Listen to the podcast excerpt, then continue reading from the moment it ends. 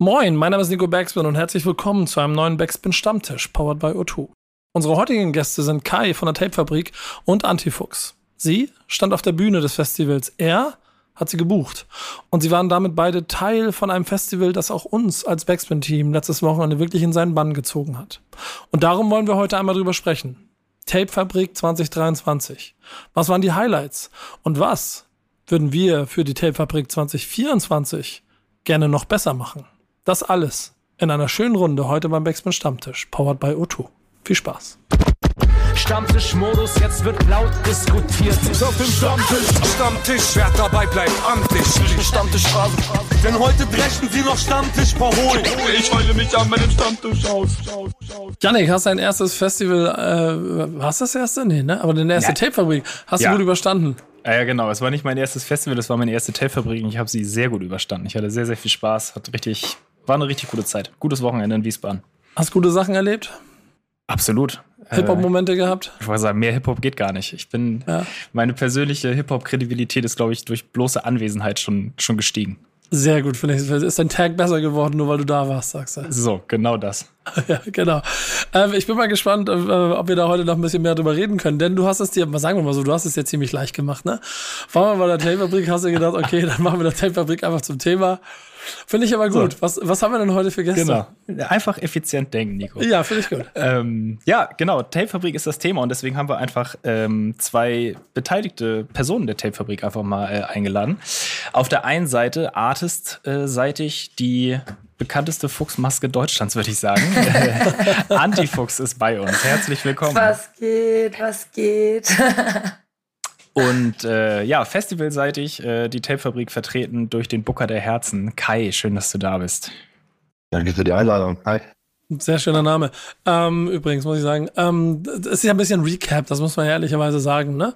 Ja. Denn ähm, wir wollen natürlich dem Ganzen auch so ein bisschen ähm, noch ein bisschen Raum geben, denn selbst ich muss sagen, ich habe jetzt schon das ein oder andere Festival hinter mich gebracht. Das hat einen sehr schönen Moment gehabt, ähm, das Ganze und auch sehr viel Energie in dem Ganzen drin gewesen, dass es schon sinnvoll ist, mal drüber zu sprechen. Und das ist im Prinzip dann auch schon das Leitthema der Woche. Genau. Was ging 2023 auf der Tapefabrik? Was waren eure Highlights? Wie lief das Festival? Eindrücke, Impressionen? Ähm, ja, wie, wie lief das Untergrundklassentreffen dieses Jahr ab? Antifuchs, was sagst du? Wow, ich bin immer noch am Verarbeiten auf jeden Fall. ähm, und äh, für mich war es ja auch die allererste Tapefabrik, äh, die ich besuchen durfte. Äh, nicht nur besuchen durfte, auch als Artist, also beides. Ähm, und ich fand den Vibe einfach übernice. Ähm, wirklich äh, Real Rap, das war Hip-Hop to the fullest, einfach nur. Und ich habe mich einfach instant wohlgefühlt. Also ich fand es echt schön, so viele äh, auch Leute zu treffen, die ich lange nicht gesehen habe, ähm, aber die man schon ewig lange kennt, so ähm, und auch ein paar neue Gesichter äh, kennenzulernen. Es war echt ein nicer Vibe, fand ich.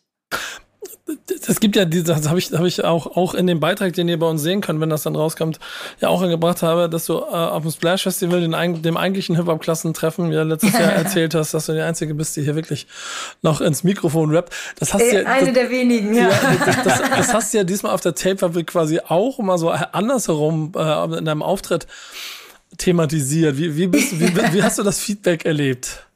Ey, Real Rap, also ich glaube, auf der Tapefabrik hätte man auf gar keinen Fall, also sowas wie auf dem Splash viele Künstler abgeliefert haben, abliefern. Ich glaube, da wäre man von der Bühne getreten worden, so.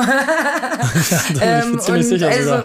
Ja, und es ist, also ich muss sagen, finde ich geil, dass die Leute das appreciaten, dass die Leute das sehr wertschätzen, wenn man wirklich abliefert und äh, sein Handwerk noch beherrscht und, und ähm, das, das macht mich dann selber auch richtig happy. Also würdest du auch sagen, es war ein richtig glücklicher Moment? ja, ja, auf jeden Fall, auf jeden Fall. Kai, hattest du auch so einen? Weil ich meine, wenn man mittendrin im äh, Hurricane steht ist und, und sich um so viele Sachen vorher und vielleicht auch währenddessen kümmern muss, da hat man ja gar nicht Zeit, so wirklich zu genießen, oder? Tatsächlich so, ja. Ich muss sagen, ich habe meinen glücklichen Moment jetzt so ein bisschen, ähm, weil was, was Anti da so erzählt, das ist schon, das geht schon runter wie Öl, ne? Das ist schon richtig cool. ähm, vielleicht haben wir da auch gar nicht selbst so krass viel mit zu schaffen. Ich meine, am Ende organisieren wir das Ganze und geben irgendwie Hip-Hop eine Plattform und wenn man ehrlich ist, sind das natürlich auch zum großen Anteil einfach die Artists und die Community, die das ganze Event so geil machen, wie es ist. Ähm, aber es hört sich natürlich trotzdem wunderschön an, weil wir natürlich uns genau das gedacht haben, irgendwie bei dem Festival, dass wir genau diese Plattform bieten wollen. Ähm, aber ja, für mich war irgendwie der, der Moment und das Festival insgesamt emotional ein ganz besonderes, weil wir uns dieses Jahr von unserem guten Freund Lord Folter verabschiedet haben. Mhm. Und äh, da ist viel Energie, eine kleine, direkt zum Podcast starten, kleiner Downer. ähm, aber das war emotional für mich auf jeden Fall ein Highlight, vielleicht sogar der krasseste Moment der Telfabrik seit Gründung, ähm, das irgendwie zu erleben und auch die Emotionalität der Artists und im Publikum zu erleben. Das ist krass und ich kann mir einfach irgendwie nicht vorstellen, dass neben diesem ganzen geilen Hip-Hop-Momentum, den wir da haben, sowas auf anderen Festivals auch so funktioniert. So, also dieses wirklich dieser Schulterschluss zwischen VeranstalterInnen, Artists, Community vor der Bühne ähm, und einfach da so einen Artist so zu zelebrieren, ähm, das war auf jeden Fall ganz krasser Moment für mich, ja. Das ist ja wie bei einer Familie fast. Also das ist echt schön zu sehen, dass, dass, dass die Leute nicht nur sich ähm, zusammen, zusammen irgendwie erfreuen können, sondern auch solche Momente irgendwie teilen, oder? Voll, voll, 100 Prozent. Und ähm, ja, das, das, also genau das macht irgendwie so besonders. Ne? Wir sagen ja auch immer, das ist irgendwie ein Familientreffen, ein Klassentreffen. Und äh, ich finde, man hat es auch krass auf den Bühnen gesehen. Ne? Ich meine, du selbst hattest ja dann irgendwie auch John mit auf der Bühne, John Nolan. und ihr habt äh, abgefeiert und so, ne? Und die, die Jungs ja. waren halt irgendwie, also John Nolan, Brasilic war halt am Freitag schon da, aber den Tag länger geblieben. Und es gab super viele krasse Bühnenmomente und ähm, auch hinter der Bühne ist einfach so super familiär. Ähm, also dieses typische, da gibt es irgendwie Grenzen zwischen Menschen, gab es da gar nicht. Das war irgendwie, also ja, wie du schon sagst, einfach Familie. Echt geil. Ja. Super Spaß gemacht. Ja, das fand ich auch stark im, im Backstage irgendwie zu beobachten. So die ganzen Leute, die sich halt irgendwie getroffen haben, wiedergesehen haben, sich in die Arme gefallen sind. So, und es war einfach so 0,0 diese typischen Rapper-Egos, sag ich mal, irgendwie so, das, das gab's einfach nicht. Da war jeder mit jedem cool und man hat geschnackt, man hat getrunken, gegessen, so und sich einfach gefreut. So, das war schon sehr, sehr schön zu sehen auf jeden Fall. Hat, hat wirklich Spaß gemacht und hat mich auch ein bisschen beeindruckt, muss ich sagen. Also ich habe es mir, was heißt anders vorgestellt, aber ich kenne es halt irgendwie auch anders, dass da dann schon noch mal ein bisschen vielleicht kritisch geguckt wird. Was macht jetzt der eine, die andere so und äh, ja, halt, da wird die eigene cool Coolness gewahrt sozusagen. Das hatte ich halt 0,0 das Gefühl einfach. Mhm. Ich glaube, das ist das, was so ein Festival wie die Tape-Fabrik in der DNA hat und was auch ganz schön zu sehen ist, dass es über eine Pandemie rübergerettet wurde und für die Leute, die da waren, auch genau diesen Effekt hat, denn diese fehlenden Grenzen, dieses offene, dieses einfach miteinander sein, das, das hatte ähm, schon irgendwie für, selbst für mich nach all den Jahren mal wieder so einen ganz, ganz besonderen Moment. Ich habe mich darüber gefreut, mit vielen Menschen mal zu sprechen oder auch mal Gesichter zu etwas zu bekommen, die ich sonst vielleicht auch jahrelang nicht wirklich gesehen habe oder immer nur gehört habe. Ähm, habt ihr das auch so für, also, oder Antifuchs, sag du mal aus, aus Künstlersicht auch so für dich abgespeichert, weil ich finde, dieser Backstage hatte, das, das, das war nicht so. Oder du hattest ja fast kaum Möglichkeit, dich zurückzuziehen, selbst wenn du gewollt, ja. gewollt hättest. Safe war auf jeden Fall ein legendärer Backstage, würde ich sagen. Ähm, für mich aber auch vor allem tatsächlich ähm, wegen, wegen des geilen Line-Ups auf der Female-Seite, ähm, was ich so überhaupt nicht so erzwungen angefühlt hat, wir müssen die jetzt bucken, weil das alles Frauen sind und Frauen sind gerade, äh, müssen, müssen gepusht werden, sondern es war so, jede Frau, die da war, hat es einfach so verdient, dort zu stehen und, und dort sich prä zu präsentieren. Und es hat sich irgendwie alles so geil angefühlt und ausgeglichen vom Line-Up. Also es war für mich auch was Besonderes und es hat sich natürlich dann auch im Backstage äh, äh, übertragen, dass du einfach so viele Girls mal auf dem Haufen hattest, die so fucking dope sind. Punkt. Das ist auf jeden Fall das, das Lobrichter und Tapefabrik. Trotzdem wird es ja wahrscheinlich auch, also schon auch Plan und Agenda gewesen zu sein, dafür so viel Diversität wie möglich zu sorgen, oder Kai?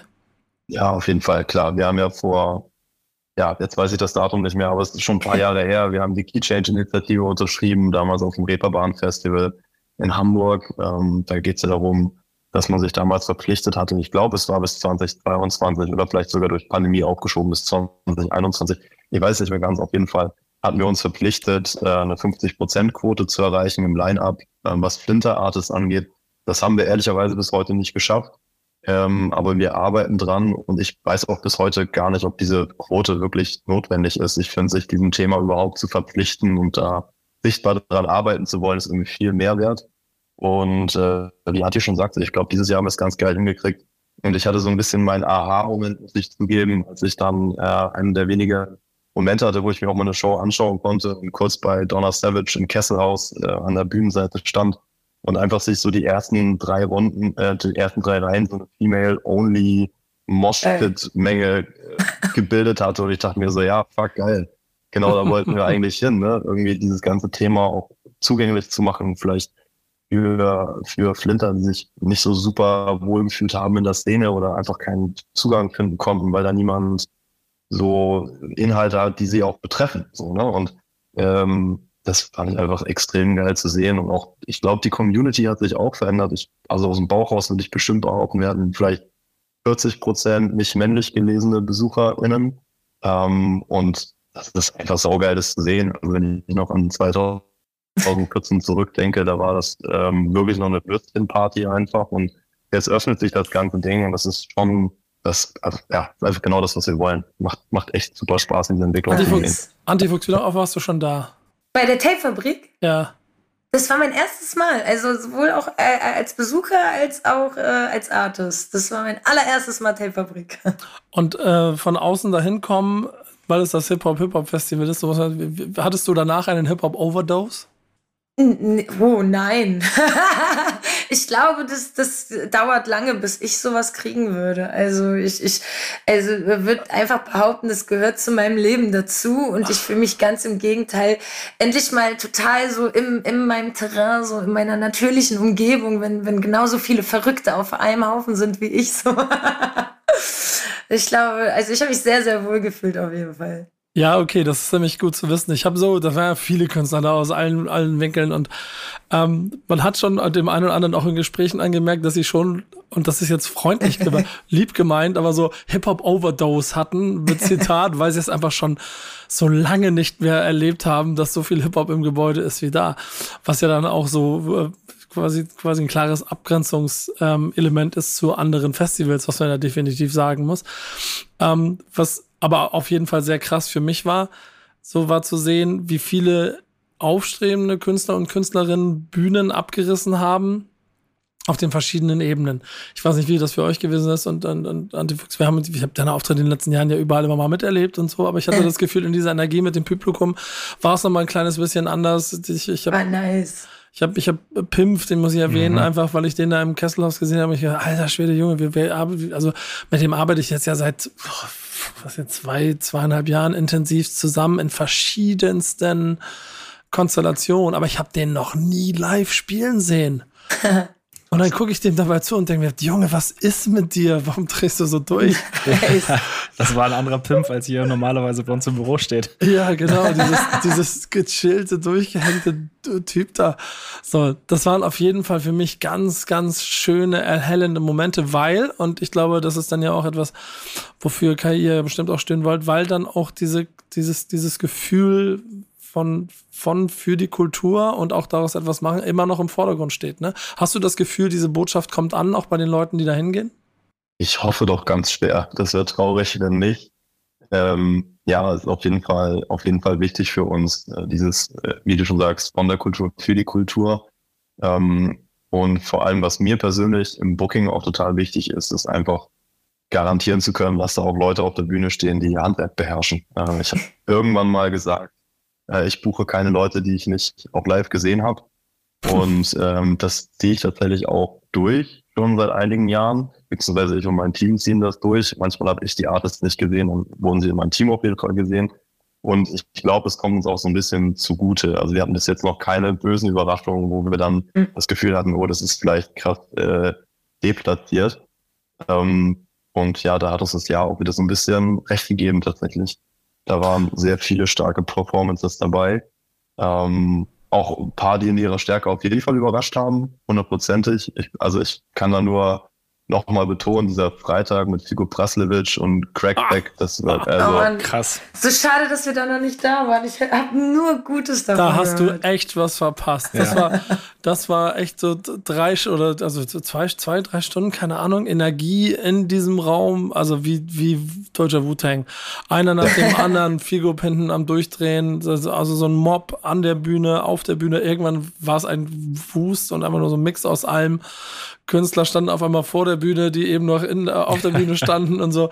Da, also auch, auch wieder, das war so mein Hip-Hop-Moment. Aber Janne, ich glaube, du hattest noch einen ganz anderen dann in der Nacht, der noch mehr Hip-Hop Ja. War als das, was wir da erlebt haben, ne? Ja, voll. Das war, das war, als dann Freitagabend quasi Feierabend war, so Crackpack war durch, äh, Location wurde zugemacht und dann hat sich vor der Tür direkt quasi nochmal so ein, so ein Kreis gebildet. Dann hatte jemand so eine Box dabei, also richtig so ein amtliches Gerät, was so, so Trolley-Größe hat, richtig mit so einem Griff. Ähm, ja, und dann wurde da nochmal ein paar Beats angeschmissen und dann äh, der Kreis aufgemacht und es wurde gerappt. So, das war, das war geil. Das hat schon richtig Spaß gemacht. Da haben wir uns das noch kurz angeguckt und dann äh, haben wir uns da schön in die Nacht verabschiedet. Äh, Re- Re-Rap, äh, wie viel, wie viel Zentimeter warst du vorm Einsteigen in die Cypher? Oh, schon noch ein gutes Stück, Nico. Das war das auch gut so.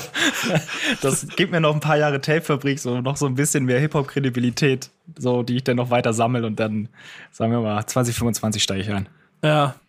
Ja, Geil, was ihr gemacht habt, ist, ihr habt 24 Stunden angekündigt, ne? Das ist ja dann auch eine schöne Sache, auf die sich die Leute freuen können.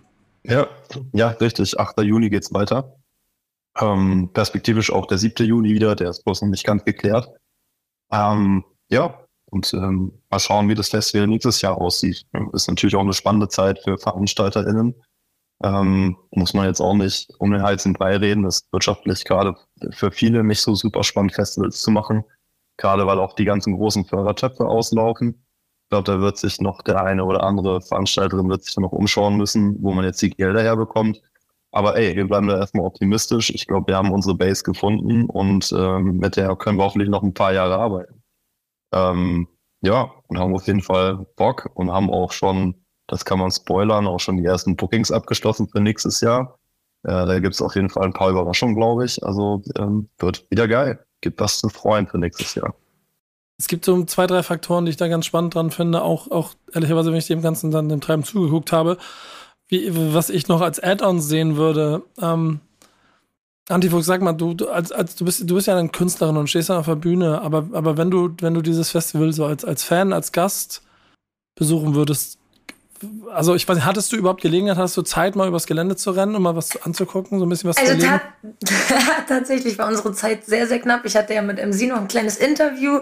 Äh, da war ich noch mal ein bisschen äh, unterwegs. Ich hatte ja leider äh, zur gleichen Zeit wie Pi gespielt und habe leider ihr Set ja verpasst. Das hätte ich echt gerne gesehen. Ja, Kai, hab, ne? äh, Und da müssen wir noch überlegen. Sorry, sorry.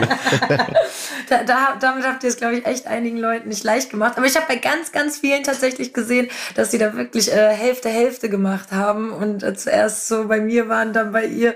Das war schon ganz witzig äh, zu sehen. Ähm, auch ganz, ganz viel Liebe einfach nur an sie. Ähm, Vielleicht, wir haben schon gesagt, vielleicht stehen wir das nächste Mal einfach gemeinsam auf der Bühne, dann, dann muss man sich da nicht entscheiden. ähm, aber ganz viel Liebe auf jeden Fall an sie. Danach haben wir ähm, uns noch natürlich Lackmann angeguckt. Also das, das ist auf jeden Fall immer Pflichttermin, wenn er irgendwo spielt, wo ich mir das angucken kann. Ähm, äh, ich hätte ihn ja auch ganz fast mit auf meine Bühne gekriegt.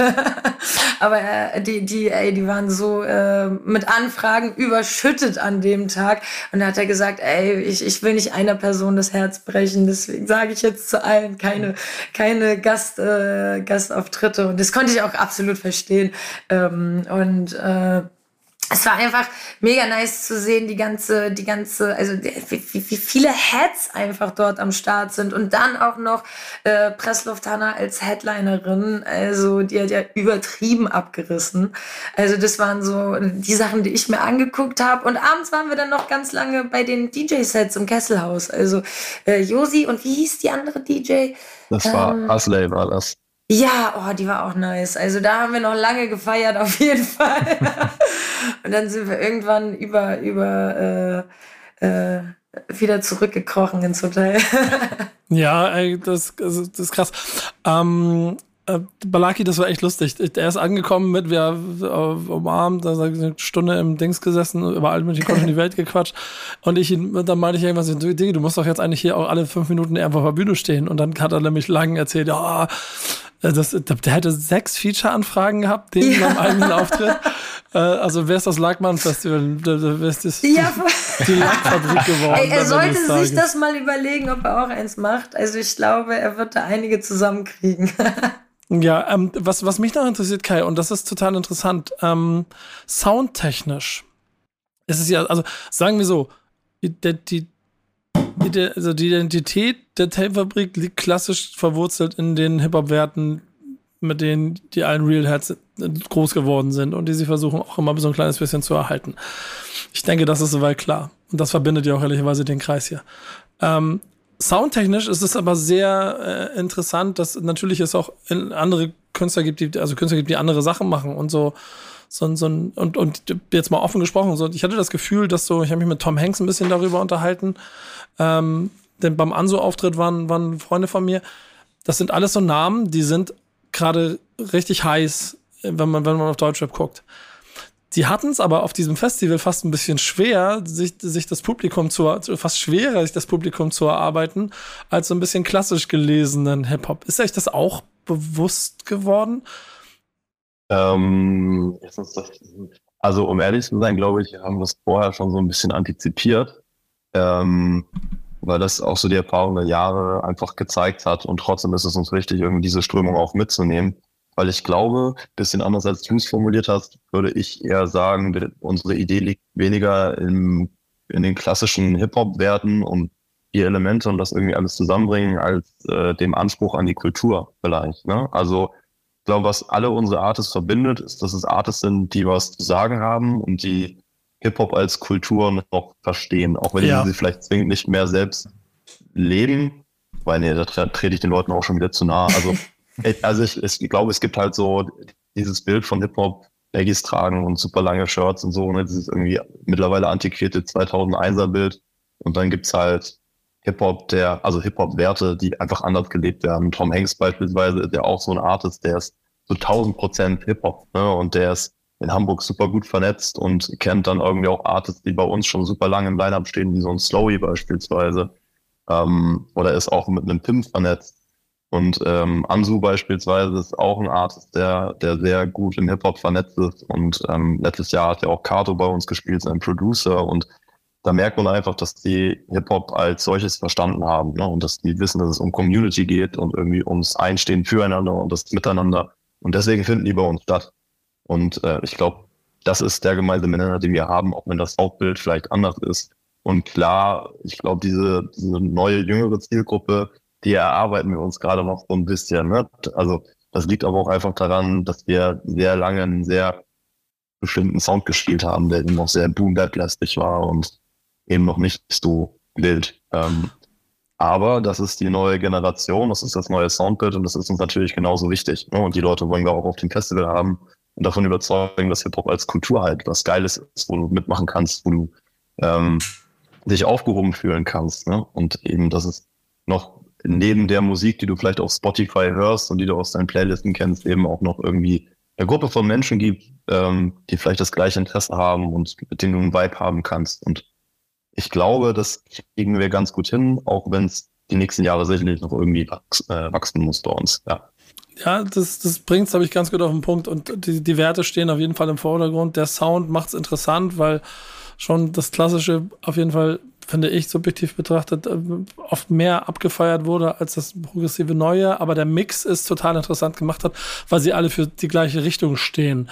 Und dann komme ich nämlich auch zu den Ideen, so ich habe ich hab sehr viel Freude an dieser kleinen Ecke gehabt, in dieser, dieser quasi ist ja kein Flohmarkt, aber an dieser kleinen Ecke, wo Artists wirklich sich, also ihre Platten wirklich aktiv verkauft haben.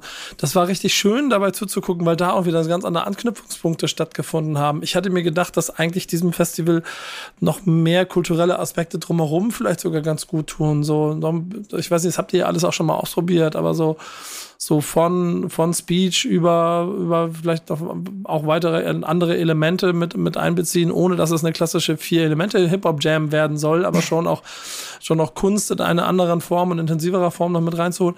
Das Potenzial ist auf jeden Fall dafür da. So. Und ähm, da sind, gehen wir, glaube ich, ein bisschen auch über zu dem, was du äh, als Thema mitgebracht hast, Kai, denn wir, wir, wir, wir können da ja einfach mal einsteigen, dass 24er kommt. So. Ich habe ein paar Ideen. Antifuchs wäre wieder am Start, wenn du Bock hast. safe, safe. Jan, Janik übernimmt die Cypher nach 4 Uhr. Äh, und genau, jetzt, wenn keiner mehr zuhören kann. Genau, und jetzt, jetzt kannst du, ich war auch früher immer Warm-Up-DJ äh, von 8 bis 9, wenn Doors um 9 waren. ähm, äh, und äh, Kai, erzähl mal, erzähl mal was, was, was dir auf dem Herzen liegt, worüber du reden möchtest. Mm, ja, ich hatte es ja vorhin kurz schon angesprochen. Ne? Ich glaube, wir sind gerade festivalseitig vielleicht mal wieder an einem Wendepunkt, an dem sich VeranstalterInnen überlegen müssen, äh, wie man sein Publikum noch erreicht. Ne? Also wenn ich mir dieses Jahr so anschaue, wie es bei vielen, nicht bei allen, bei vielen Festivals aussieht, so was die Verkaufszahlen angeht, dann könnte man da jetzt schon einen negativen Trend erkennen oder ich glaube, viele erkennen den auch wahrscheinlich sogar sehr klein im Geldbeutel. Ähm, ich weiß hier, äh, was war das Rock am Ring? Äh, stand war jetzt äh, auch und haben auch zu wenig Tickets verkauft im Verhältnis. Auch bei uns dieses Jahr waren es weniger Tickets als sonst. Und ich habe mich gefragt, ähm, wie sollen wir als VeranstalterInnen da künftig mit umgehen und was müssen wir einer Community oder TicketkäuferInnen künftig bieten, damit sie wieder Bock haben oder verstärkt Bock haben, auf Festivals zu kommen. Und da haben mich auch total eure Meinungen interessiert und ich hole jetzt mein Notizbuch äh, raus und schreibe alles fleißig mit. Und dann schauen wir mal, was wir davon wieder sind. Ja, Janik, leg mal los. Was, was hast du überlegt? Oder Antifuchs, hast du eine Idee? Was muss man machen? Puh.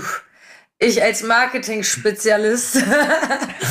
ich, ich, ich finde es immer sehr schwierig. Ich äh, tatsächlich auch selbst so, ne, ähm, da, da aus Veranstalter-Sicht äh, mich da reinzudenken, weil ich aus Artist-Sicht natürlich immer, immer äh, gewisse Sachen auch anders bewerte als ein, als ein zum Beispiel, äh, als jetzt ein äh, äh, Gast einfach, ähm, der sich das Ganze angucken kommt. Ähm, ich fand halt bei euch schon, schon die Stimmung einfach nice. Es spricht mich, die Zielgruppe äh, Menschen, die so Hip-Hop-Heads sind wie ich, auf jeden Fall an. Und ich muss auch tatsächlich sagen, so ich für meinen Teil habe auch manchmal das Gefühl, dass ich so zu den Untergrundleuten nicht richtig dazugehöre und nicht zu den zu den Mainstream-Leuten so. Ich bin irgendwo dazwischen und ähm, äh, habe da so so so meine Außenseiterposition. Aber auch da habe ich mich sehr sehr wohl gefühlt äh, bei euch und ich glaube, dass euer Festival echt so ein so ein so ein Familienfestival tatsächlich werden kann, so ne, wo wo man echt mit der Familie hingeht so.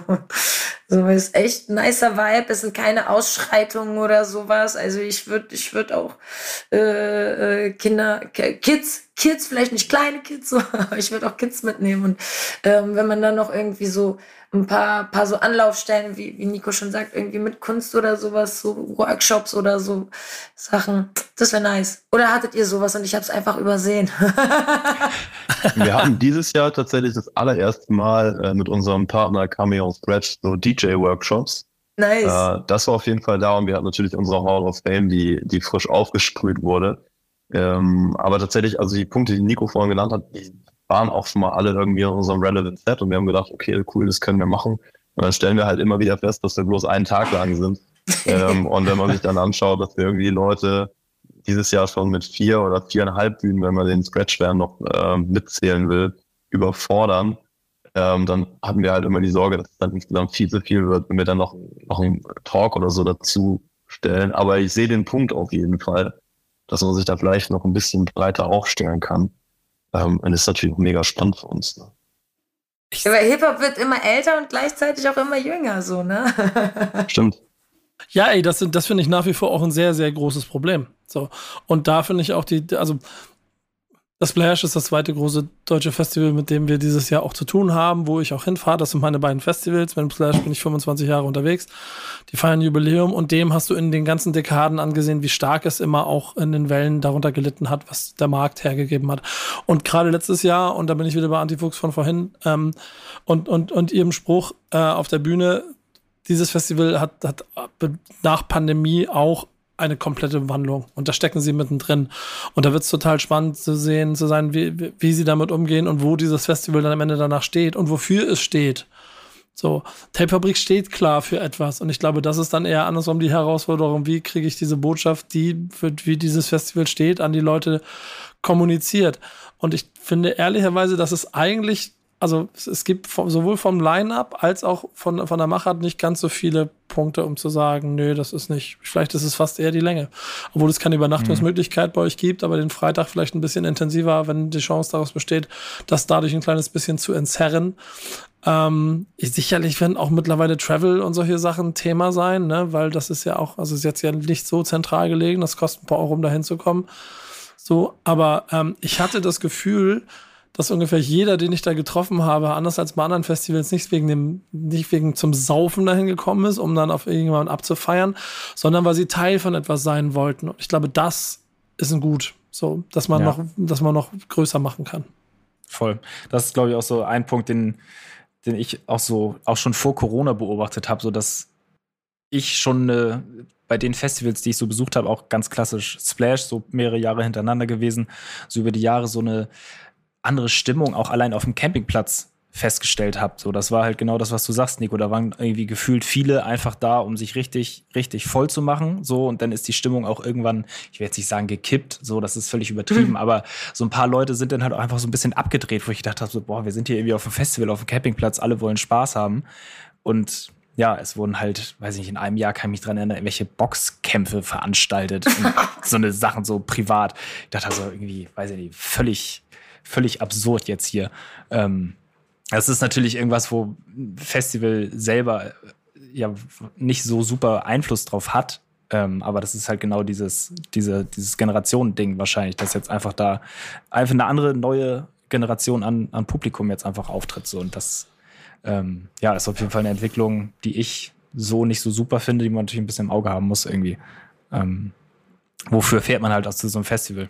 Ja, genau, genau. Und äh, ich glaube, ich glaube, da ist das gut. Das, das ist, ist ein Kulturfestival. Und da ist halt für euch Kai die Schwierigkeit, das wiederum in verkaufte Tickets umzumünzen, dass man sich dieses Kulturfestival auch so leisten kann. Aber ich habe das Gefühl, Antifuchs, korrigiere mich, dass das sicherlich eins ist, wo du auch noch einmal lieber hingehst und äh, äh, ähm, vielleicht auch äh, dass, dass die Booking-Anfrage ein Tick einfacher zu handeln ist, weil es einfach auch da wieder für dein Hip-Hop-Herz ist. Safe, safe. Also da, da, also ich, ich stelle mich selten so bei, bei irgendwelchen Booking-Anfragen super quer, ähm, aber äh, wenn, wenn die Tape-Fabrik schreibt, dann, dann, äh, dann wird das schnell bearbeitet, sag ich mal.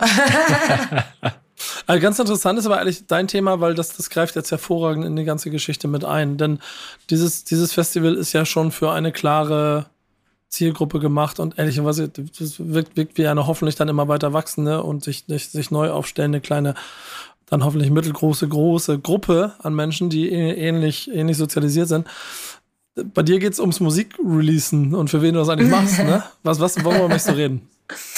Ja, ich habe mir die Frage gestellt, ähm, so, um, we um wen geht's eigentlich beim Musikreleasen? Um die Fans und, und die Follower oder um die Labels und die Industrie oder Manager? Oder geht's eigentlich um einen selbst so? Ähm, oder, oder muss man wirklich immer darauf achten, alle glücklich zu machen? So? Also, wen machst du eigentlich glücklich bei der ganzen Sache?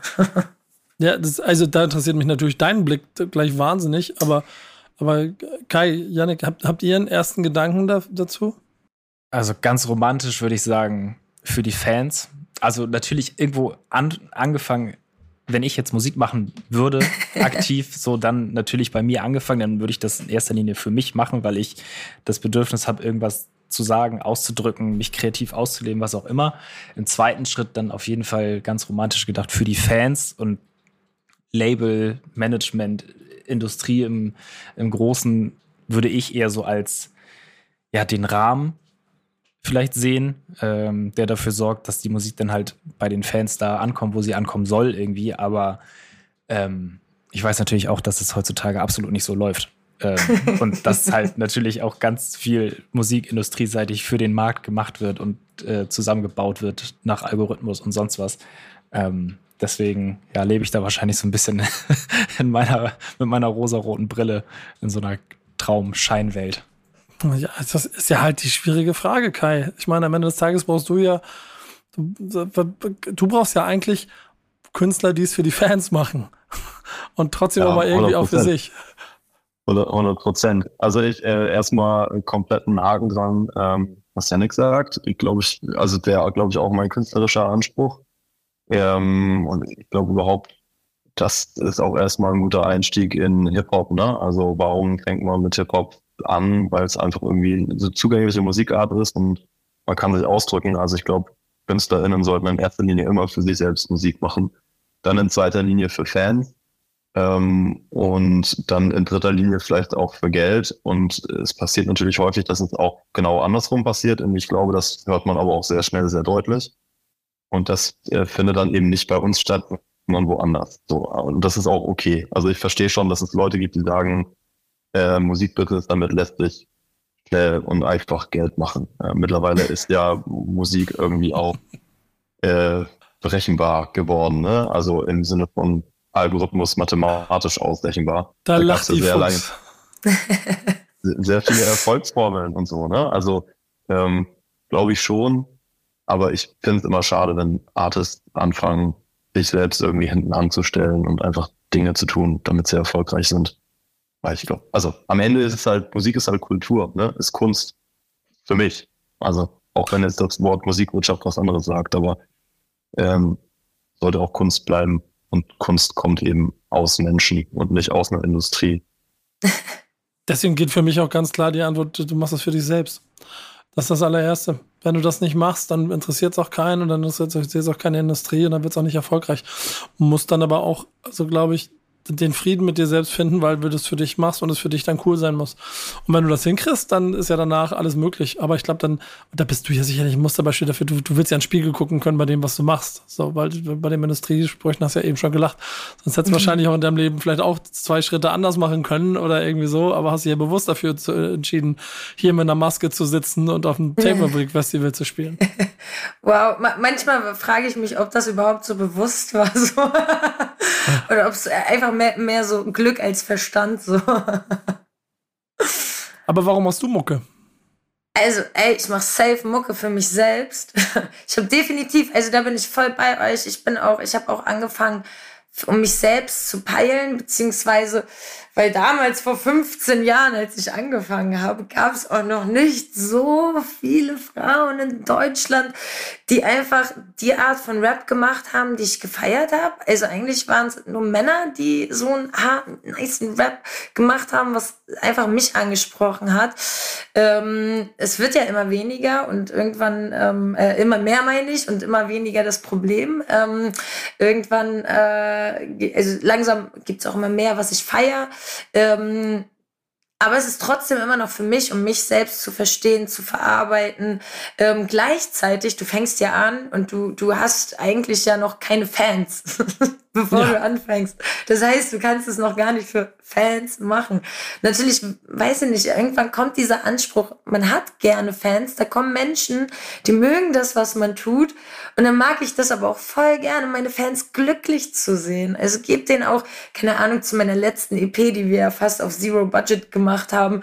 Ähm, und habe ich das komplett mit meinem Team aus dem Boden ausgestampft und habe zu neuen Songs zehn Videos gedreht, äh, weil, weil ich einfach gerne so die Reaktion meiner Fans mag. Ich liebe es, wenn die es abfeiern, wenn die was zum Abfeiern haben und ähm, denen auch, wenn wir wenig Möglichkeiten wirtschaftlich haben, zumindest so richtig was, was geben können. Ähm, und gleichzeitig ist es aber nicht immer so klug in, in industry-mäßig und, und, und auch für einen selber karrieretechnisch, wenn man da äh, immer einen Fick auf, auf äh, sozusagen auf, auf Industrie und, und gute Label-Tipps ähm, und sowas gibt, ist auch nicht immer so leicht. Also ich stehe da ganz oft so zwischen den, zwischen den Stühlen oder wenn du halt ähm, Songs machst, die, in denen du dich selber verarbeitest und dann Fan kommt und sagt, wow, das kann ich jetzt überhaupt nicht fühlen und wow, wie kannst du sowas sagen? Kannst du nicht mal einen Song machen, der so, der die, die Sache auf so und so die Weise verarbeitet und ich denke mir, nee, kann ich nicht, weil das habe ich ja nicht erlebt. So, so das geht nicht einfach so. Ähm, und da stehe ich schon manchmal zwischen den Stühlen, merke ich jetzt immer mehr, so nach sieben Jahren Musik releasen. Ich glaube, ich glaub, das ist der größte Fehler, wenn man versucht, die Musik für Fans zu machen.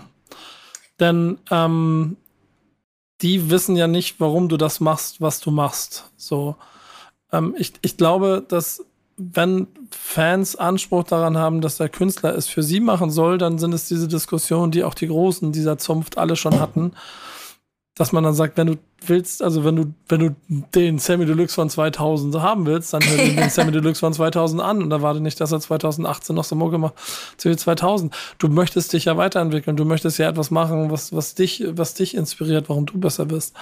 Und da bleibe ich fest dabei, dass diese anderen Schritte weiterhin, äh, also dann hoffentlich die Konsequenz dessen sind, dass du Talent hast und etwas gut machst, so als Künstler oder Künstlerin. Und dann kommen die Fans. Und ob die Industrie dann damit spielt, so da wären dann noch ganz andere Faktoren. Und ich muss sagen, ich habe heute bei, bei den Releases der Woche habe ich auf, auf ganz viel, äh, also quasi, ich habe ich hab quasi den Soundtrack zu der Folge gemacht, fällt mir so ein kleines bisschen auf. Thank Backsman, that's Fridays, unsere Playlist, in der wir jede Woche äh, versuchen, Deutschrap so breit wie möglich abzudecken. Ne, wenn du dann einen Song machst, ist er natürlich dabei. Kai, wenn mhm. du wieder, wenn du mal einen droppst, werden, werden wir ihn sicherlich auch untergebracht kriegen. Freitag, Freitag, Freitag wäre wieder einer dabei. Ja, dann wird, dann wird er auch drinstecken, hundertprozentig. Auf jeden Fall. Und Kai und ich machen nächstes Jahr Feature. Dann sind ja. wir auch dabei. Let's go. Und, und ich äh, suche immer drei Songs aus jede Woche. Und das ist meine Auswahl. Nali, also war zu, ein, zu einfach diese Woche. Ihr habt nicht getippt, glaube ich, ne? Nee, Normal wir haben nicht getippt. Normalerweise muss die Redaktion immer tippen, was sie auswählt. Diesmal, das wäre mir selbst mir zu billig gewesen. es ist wirklich, es ist Tapefabrik Soundtrack, den du dir ausgesucht hast. Äh, Heliokopter, Figo Braslevic mit nur Rap, ihr Junkies, ähm, ist die Single, die auf Untergrund Platin äh, zu finden ist, dem Album, was auch am Freitag rausgekommen ist.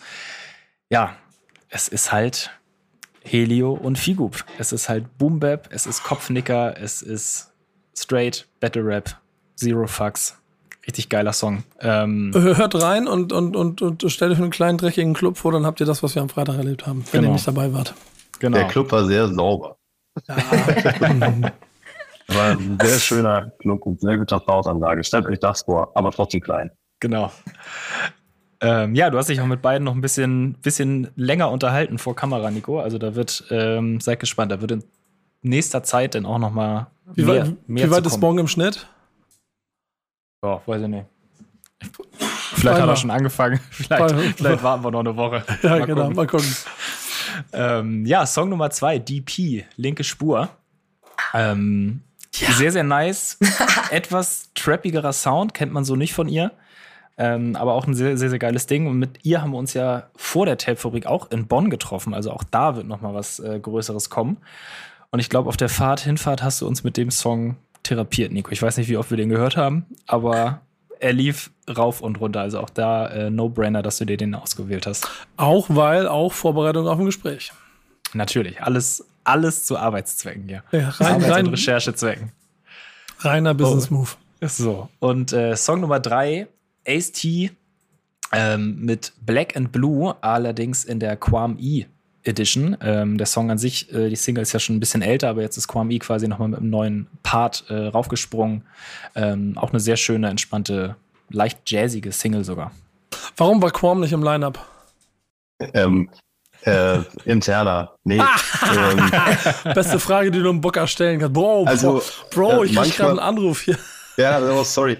Nee, aber manchmal ist die Antwort ganz einfach. Hat halt einfach ähm, nicht gepasst. Also nicht von unserer Seite. Quam ist jederzeit ganz, ganz herzlich eingeladen. War ja auch letztes Jahr da. Er ist, glaube ich, ein Artist, der, wie sagt man so schön, Arsch auf einmal für uns ist. Er hat aber dieses Jahr nicht, nicht gepasst. Leider. Ist nicht, halt nur nicht, ein Tag. Nicht, und nicht gepasst heißt wahrscheinlich auch, äh, TikTok-Hype is real. So, mal gucken, ob wir ihn nächstes Jahr wieder eingefangen haben, damit er auf der Tape-Fabrik aufsteht. Ähm, auch dort kann ich spoilern, wir, wir werden, wir, ich unterhalte mich mal mit ihm darüber. Marco. tu, tu das gerne. Ich hatte, ich habe Quam auch, also letztes Jahr haben ja äh, Quam, äh, Tom und Ace T bei uns am Freitag gespielt, auch das äh, terminlich geschuldet. Ähm, und ich hatte den dreien auch versprochen, dass sie auf jeden Fall auch noch auf dem Hauptfestival landen. Bei Tom konnte ich das wahr machen dieses Jahr. Die anderen beiden ähm, ziehe ich natürlich auch noch nach. Mal schauen, wann wir das hinkriegen. Stark. Naja. Auf jeden Fall meine Auswahl diese Woche aus der Playlist und ähm, ich hoffe, Sie hat euch gefallen. Ich hoffe, sie gefällt euch da draußen. Nächste Woche gibt es wieder drei Songs von mir ausgewählt. So viel ist klar, was die Gäste auswählen müssen, ist ein Klassiker. Und ähm, wer möchte Klassiker. anfangen? Klassiker. Ein Klassiker. ein Klassiker. Wer von euch beiden möchte jetzt die Lobeshymne auf das äh, Album halten, das er mitgebracht hat? Oder sie? möchtest, du, möchtest du beginnen? ich wollte ich wollt gerade sagen, fix the first. Ähm, ja, ich wollte wollt Ladies first sagen, aber. ähm, ja, wenn, wenn mir das den Spot überlässt, dann mache ich das. Gerne, ich habe tatsächlich das, die erste CD, die ich mir wirklich physisch gekauft habe, die erste Deutschrap-CD, die ich mir physisch gekauft habe. Nicht, weil es das erste Deutschrap-Album war, das ich gehört habe, sondern weil es wirklich das damals zu Euronics reingelaufen. Ich weiß gar nicht, ob es die heute noch gibt. Hoffe doch.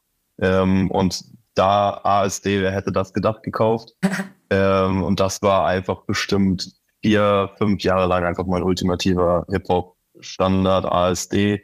Ähm, wem das nicht sagt, war, war und ist die Kombination aus Uprock und Sammy Deluxe, die damals einfach in einer absolut krassen Anfang 2000er Attitüde ähm, ja, quasi Ping-Pong gespielt haben mit Lines und Bars. Und das war, also für mich war das damals mega krass. Der, der Sound war noch sehr, ich glaube, wurde auch sehr viel in Amerika noch produziert. Ich bin nicht ganz sicher. Ich bin noch nicht so nerdig unterwegs, aber glaube, es war auch noch sehr viel in Amerika produziert und das hat man irgendwie auch gehört. Es war einfach super zeitgeistig und irgendwie treibende Beats und war Musik, die du hören konntest, wenn du in den Club gefahren bist und so. Ähm, einfach so geil, wer hätte das gedacht? ähm, ich, äh, Frage, Antwort zum Beispiel ist ein Song, der läuft heute bei mir noch in der Rotation. So, ähm, oder sag mal, wo die Party ist. Das, sind, das wird einfach Epics der Deutschrap-Geschichte für mich persönlich. Und habe ich sehr, sehr gute Erinnerungen dran. Deswegen habe ich es mitgebracht.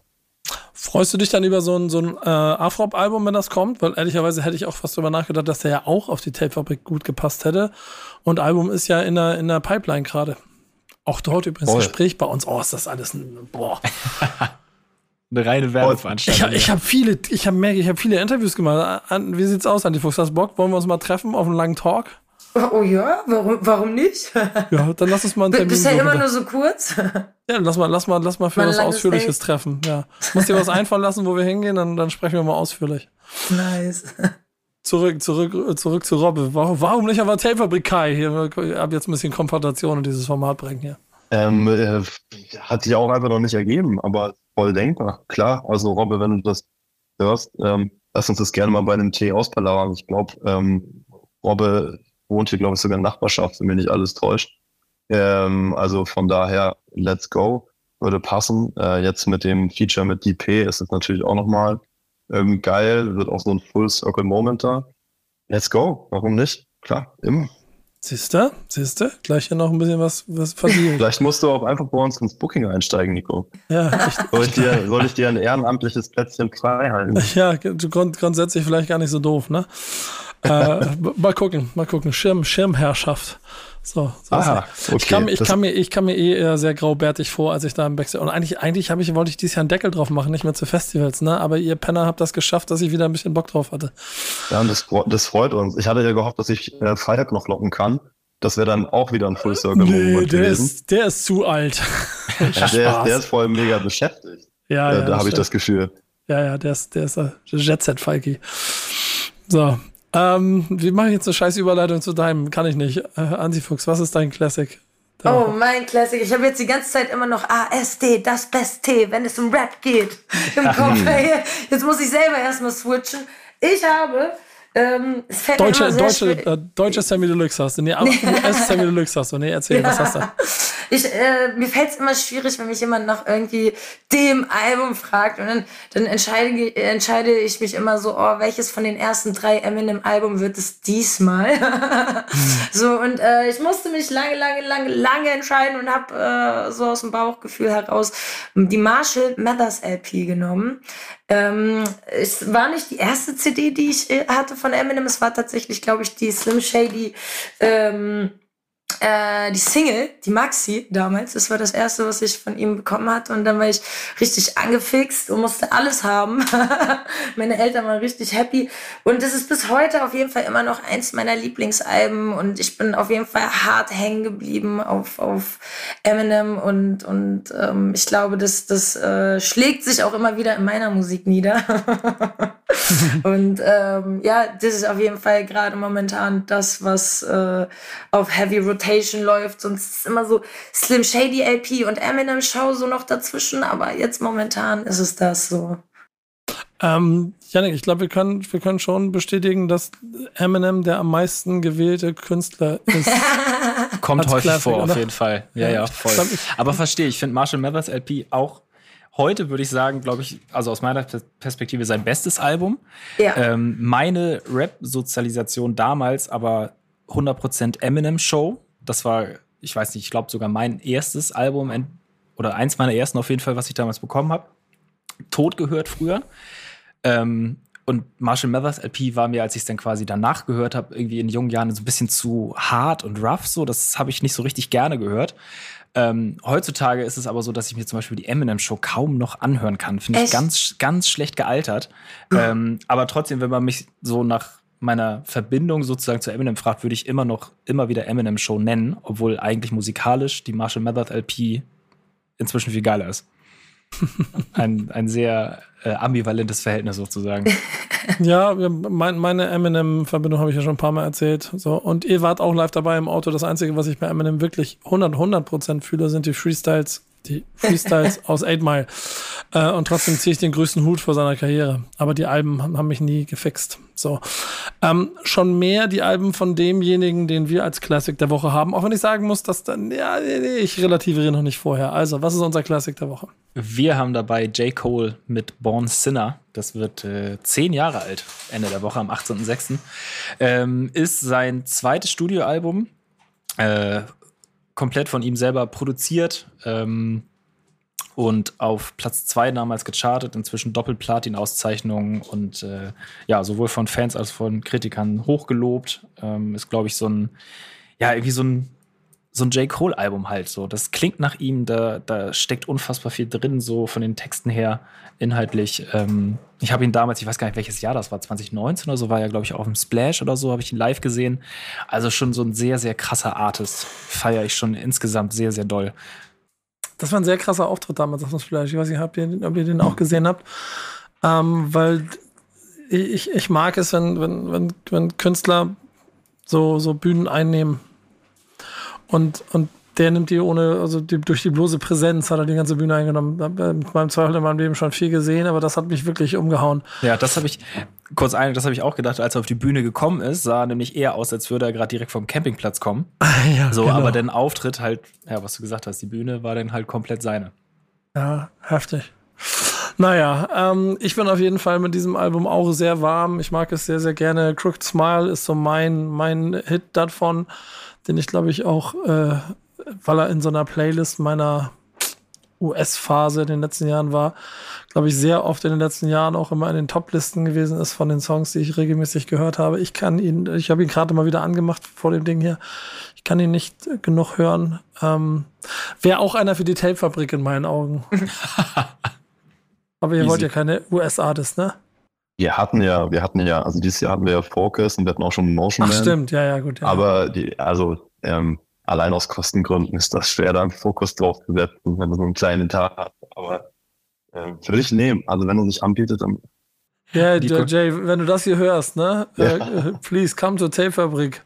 Ja, You, you, will- you will get a great uh, self-made pizza uh, in the backstage and Mhm. Nico, ganz, ganz toller Booker, einfach die Größen der großen Namen vorschlagen. Das ist, du machst mach den Job mal, richtig gut. mach mal, mach mal. Ich habe ja gesagt, Booker ist nicht so mein Ding, aber ich werde so schirmherrisch versuchen, ein Auge darauf zu haben. Aber das macht Antifuchs ja auch, ne? Also wir, wir das, das erste Mal Tape-Fabrik, aber für, für immer am Herzen jetzt. Safe. Safe. Ab jetzt, ab jetzt werdet ihr mich nicht mehr los. Ja. Das ist auch schön, ihr habt nicht die Agenda, sie kann auch nächstes Jahr wiederkommen, ne? Ich kann machen, was ich will. Achso, ihr werdet mich nicht mehr los, ist die schönste Drohung der Welt auf jeden Fall. Damit können wir leben. Sehr gut. Da, da sind wir uns, glaube ich, in der Runde hier aber auch einig. Wir werden uns alle nicht mehr los. Wir werden im Zweifel auch alle nächstes Jahr Tapefabrik 24 feiern. Was ihr da draußen auch machen solltet, wenn ihr es noch nicht gemacht habt, denn es hat sich gelohnt und ich hoffe, das haben wir euch heute beigebracht. Danke, Antifuchs. Danke, Kai.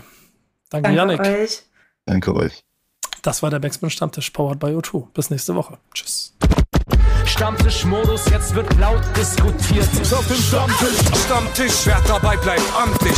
Stammtisch Phasen. Denn heute brechen sie noch Stammtisch verholen. Ich heule mich an meinem Stammtisch aus. Backspin. Backspin. Backspin. Backspin.